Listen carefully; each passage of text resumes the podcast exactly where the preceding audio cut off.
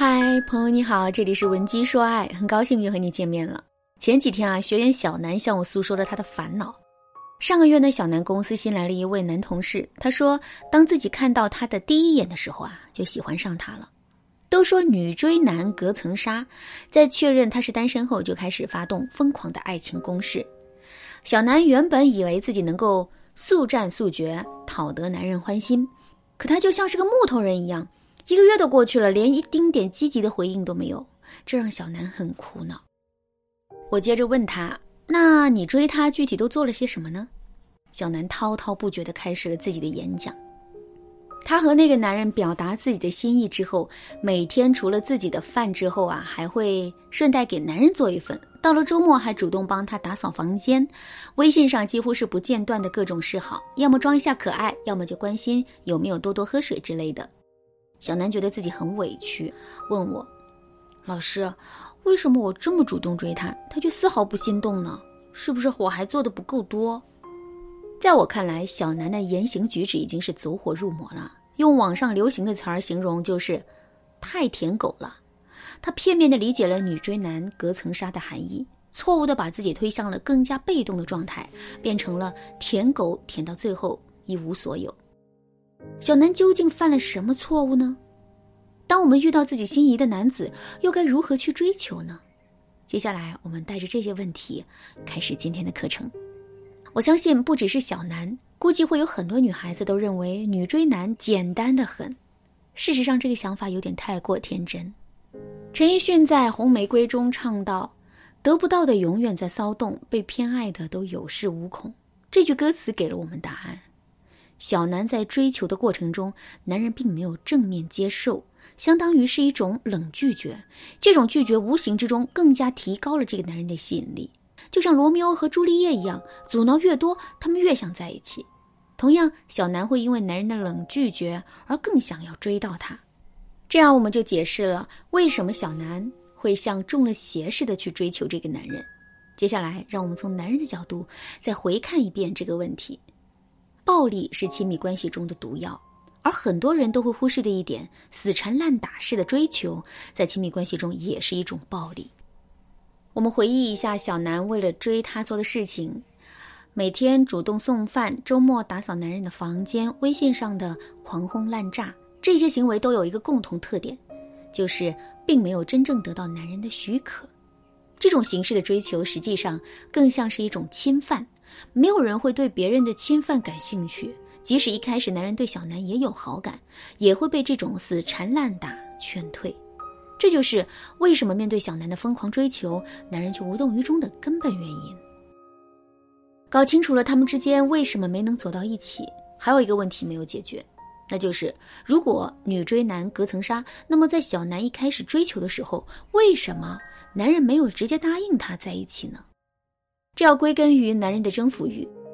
原始社会，男人担任狩猎、捕鱼等任务，为了获得更多猎物，男人不断提高身体素质和捕猎技能。因此呢，在进化过程中，男人的能力和实力就会变得越来越大，慢慢的就上升到支配者的地位，支配欲、控制欲和征服欲也随之而来。这种来自原始社会的狩猎者基因，使得男人更喜欢追求得不到的东西。包括爱情，太容易得到的东西，他反而不会珍惜。你主动去追求他，他只会觉得你廉价，并不能够真正让他爱上你。所以啊，结合我们上面谈到的原因，才造成了小南费尽心机追求心仪的男人，最终还是未果。所以啊，姐妹们，别再相信女追男隔层纱，免得最后白白浪费感情。那么，当我们遇到了心仪的男神时，究竟？该怎么办呢？难道只能守株待兔吗？这时我们就要学会利用男人的狩猎心理。接下来我给大家分享几个简单实用的技巧。如果你想在这个基础上学习到更多，也可以添加微信文姬零幺幺，文姬的全拼零幺幺，来获取导师一对一的针对性指导。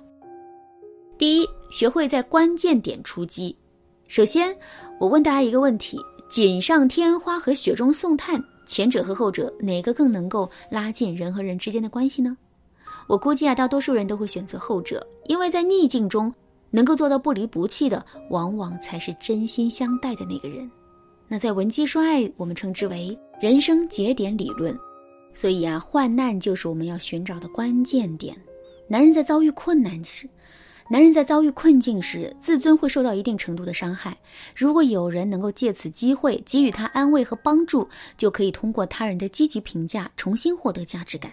价值感的获得，又将使男人能够在你身上获得需求，从而发现你的吸引力。所以，我们要做的就是在男人遭受困难或者打击的时候，施以援助和安慰。当男人看到你的好并为之感动时，就离他向你发起爱的攻势不远了。第二，登门槛效应。还记得小南为了示爱，主动跑到男方家里主动打扫吗？他们认识还不到一个月，就直接跑人家家里去了。日常生活中，就算是熟悉的朋友拜访，也会礼貌性的提前告知一下。换作是你遇到了这样的人，估计也会不开心。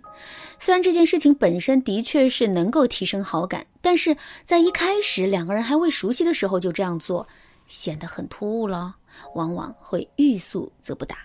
心理学上有一种叫心理学上有一种登门槛效应，又叫寸进尺效应。一个人很容易接受别人微不足道的一个小要求，比如帮忙倒一杯水。那为了避免给别人造成前后不一致的形象，就有可能接受更大的要求，就像一级台阶一级台阶的登，这样能够更容易、更顺利的登上高处。既然如此，如果我们想要和自己的男神有一个比较正式的约会，一开始就提出这样的要求，很可能会被拒绝。如果我们一开始仅仅提出了一个小要求，比如帮忙打印一下材料，下班路上一起喝杯咖啡，这样能够拉近彼此距离，却又不会给对方造成太多困扰的方式，就是最佳选项。但是也要注意啊，这些小要求一定要力求真实自然。除非我们已经通过男人释放的信号，确定男人对我们有好感，那么让男人看一下自己的衣服搭配的好不好看，甚至让男人帮自己买一些私人用品，类似这样的要求，目的性就太强了，很容易引起对方的厌恶反感，男人也就不太可能接受你的进一步的要求。你若盛开，蝴蝶自来。主动追求男生的关键，从来都不是如何迎合他们的喜好，而是让男人看到自己身上的魅力，化被动为主动。除了上面这种方式之外，吸引男神主动追求的方法还有很多。如果你想对此有更多的了解，可以添加微信文姬零幺幺，文姬的全拼零幺幺，来获取导师的针对性指导。好啦，今天的内容就到这里啦。